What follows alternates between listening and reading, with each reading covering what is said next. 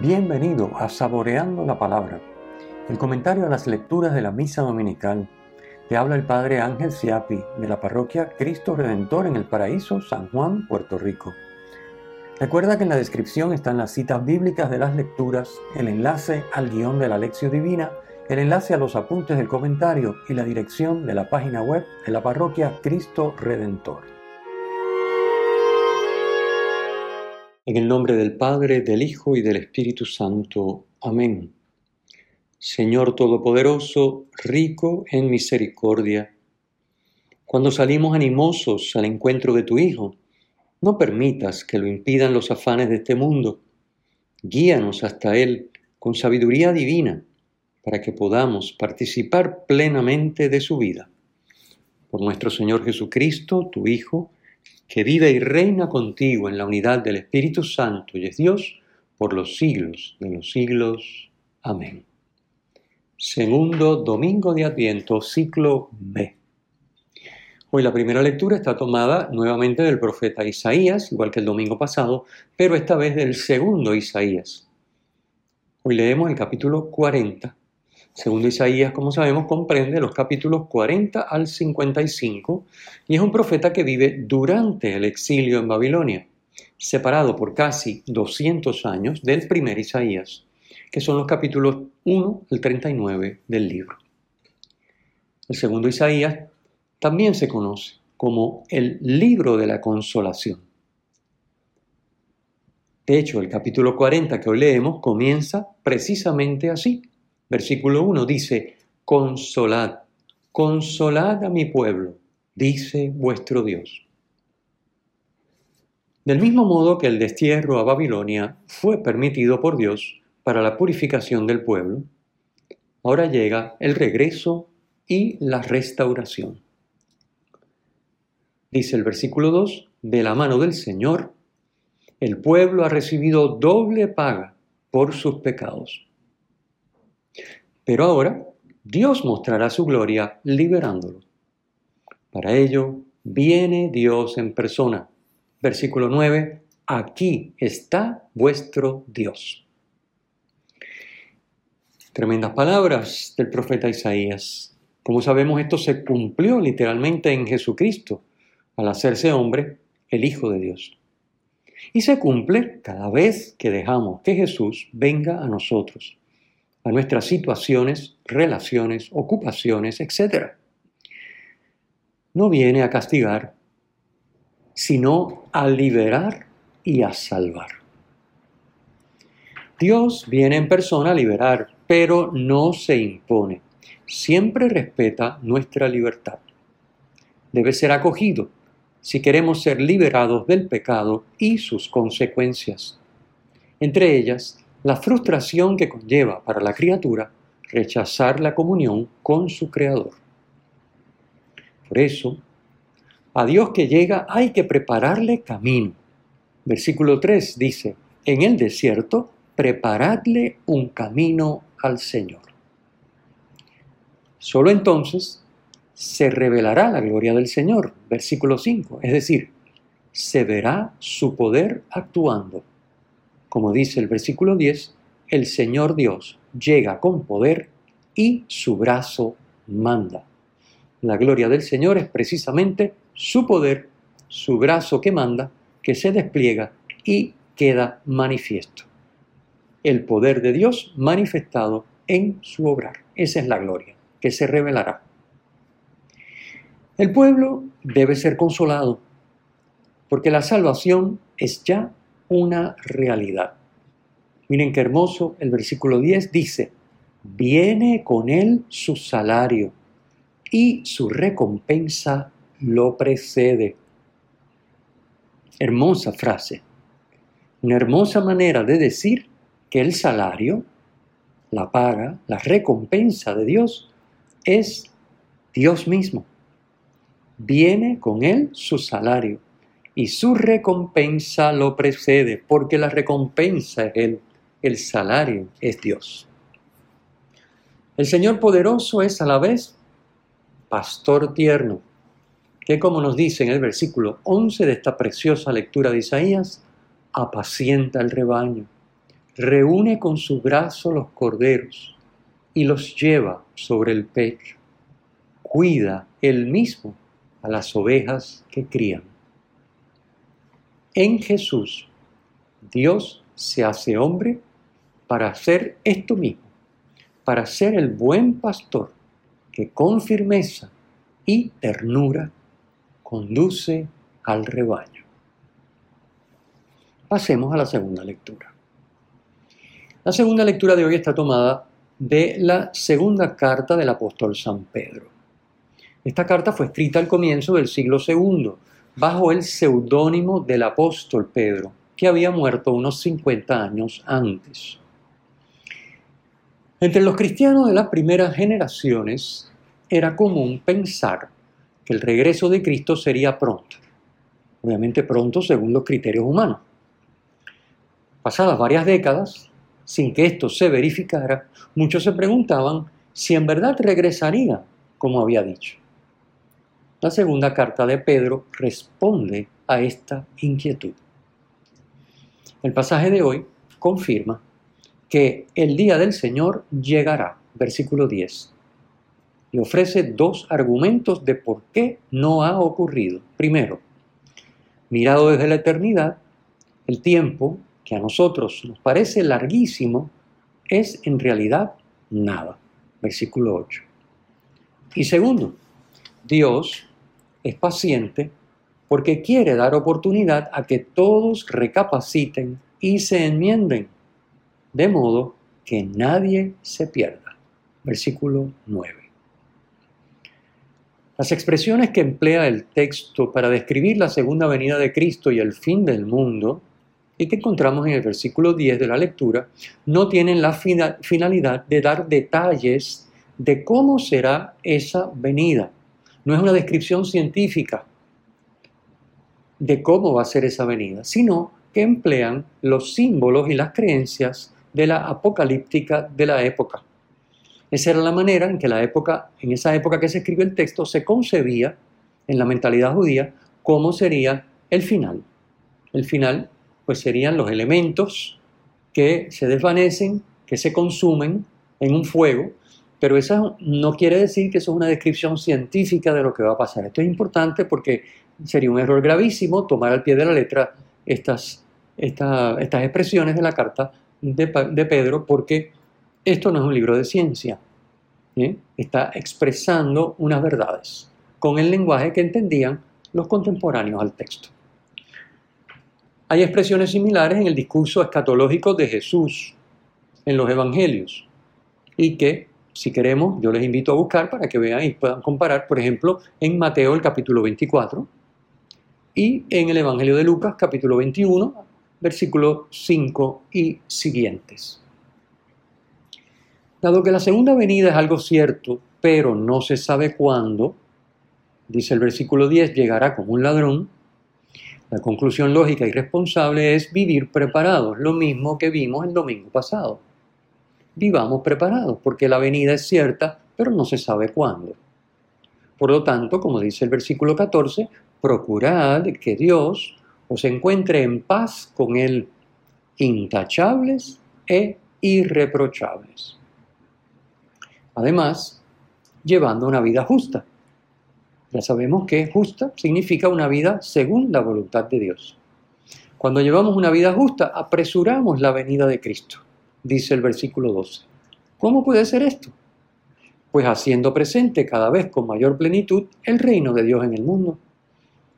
En la medida que vivimos una vida justa, el reino de Dios se hace presente y es cada vez más abarcador de las realidades humanas. Por lo tanto, apresuramos la venida de Cristo en la que el reino será todo lo que quede. Así que estamos adelantando ese momento en el que el reino será final y lo abarcará todo, porque lo que no es reino va a desaparecer. En ese sentido, dice la lectura, que apresuramos la venida de Cristo llevando una vida justa. Recuerden que cuando se habla de cielos nuevos y tierra nueva, en los que habita la justicia, expresión que aparece en el Apocalipsis, cielos nuevos y tierra nueva, no estamos hablando de ciencia, no estamos diciendo que el planeta o la atmósfera va a desaparecer en una explosión sideral y que entonces habrá misteriosamente una nueva confirmación. No es eso lo que se está diciendo. Recuerden que los cielos es la morada de Dios para el judío y la tierra es la morada de los hombres. Así que cielos nuevos y tierra nueva quiere decir habrá una nueva manera de vivir Dios y los hombres, en los que habite la justicia. ¿Por qué? Porque ahora Dios y los hombres vivirán en comunión plena.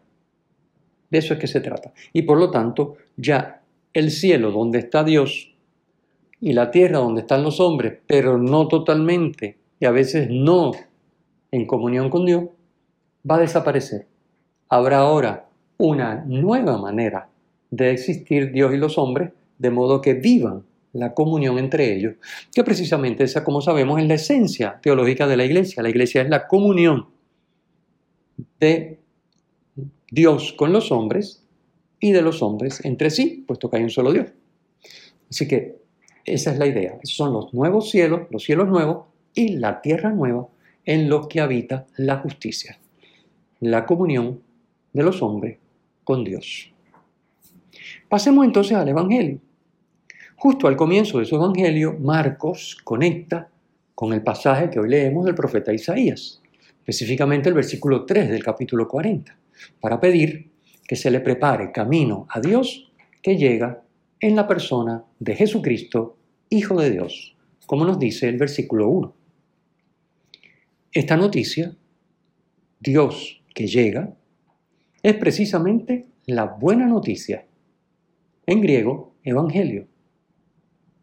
Prepararle el camino es tarea particular en la que debemos ejercitarnos durante el adviento, palabra que significa llegada, pero no solo en el adviento, sino toda nuestra vida. Hoy es un buen momento para examinar cómo lo estamos haciendo, cómo estamos preparando el camino a Dios que llega a Jesucristo, Hijo de Dios, que llega al mundo, llega a nuestra vida continuamente. Son continuas sus venidas, cómo estamos nosotros reconociéndolo, cómo estamos acogiéndolo, cómo estamos profundizando nuestra comunión de vida con Él para que se muestre su gloria, es decir, su poder a través del obrar divino en nosotros y a través de nosotros. De eso es que se trata. Y esa es la tarea fundamental del Adviento, pero que es también tarea para toda la vida. Les recomiendo leer la explicación detallada del padre Fidel Oñoro, que está en el guion de la Lección Divina para el Evangelio de hoy. Recuerden que la Lección Divina hay un documento aparte para hacer una lección comunitaria. Bueno, el comentario es del padre Fidel Oñoro este domingo segundo de Adviento del ciclo B, y es muy enriquecedora, yo se las recomiendo. Como siempre, el enlace para ese documento lo tienen en la descripción de este video podcast. Juan Bautista, el precursor, tiene una doble misión. Primero, ayudar al pueblo a prepararle el camino al Señor con su predicación y bautizando en el Jordán. Son los versículos 4 y 5 de la lectura. Y luego, anunciar la presencia de Dios en la persona de Jesús. Versículos 7 y 8 del Evangelio de hoy. El bautismo de conversión para el perdón de los pecados, versículo 4, no es el sacramento cristiano que perdona los pecados, sino un signo externo de arrepentimiento y rechazo del pecado. Arrepentimiento y rechazo que están simbolizados por el sumergirse en el agua. Y signo del comienzo de una nueva vida, simbolizado también por el emerger del agua. Juan lo aclara indicando que Él bautiza con agua y que Jesucristo será quien bautice con Espíritu Santo. Versículo 8. San Marcos nos describe a Juan con los rasgos del profeta Elías. Elías era el profeta que debía regresar antes de que llegara el Mesías. dice el versículo 6, iba vestido de piel de camello, con una correa de cuero a la cintura. Marcos nos dice que vive en el desierto en total austeridad. Versículo 6, se alimentaba de saltamontes y miel silvestre. La única vez que habla Juan Bautista en todo el Evangelio, lo hace para decirnos quién es Jesús. Primero, Jesús es el que viene. Dice Juan en el versículo 7, detrás de mí viene. Segundo, Jesús es el más fuerte. Versículo 7 dice, el que es más fuerte que yo. En el Evangelio se explica que Jesús no solo es más fuerte que Juan, sino también más fuerte que Satanás. Esto lo encontramos en el Evangelio de Marcos, capítulo 3, versículo 27. Tercero, Jesús es el que bautiza con Espíritu Santo. Dice el versículo 8, yo os he bautizado con agua, pero Él os bautizará con Espíritu Santo. Bautizar en griego significa sumergir. Jesús nos sumerge en la Trinidad, en Dios mismo. Juan Bautista dice de Jesús, no merezco agacharme para desatarle la correa de sus sandalias. Versículo 7. Esta frase, además de mostrar la humildad de Juan, que se sabe indigno de prestar a Jesús un servicio que realizaban solamente los esclavos, desatarle la correa de sus sandalias, es también un gesto con alcance jurídico. San Gregorio lo explica así, y cito, era costumbre entre los antiguos que si alguno no quería recibir por esposa a la que le correspondiera por derecho de parentesco, ella desatase su calzado al que debía ser su esposo.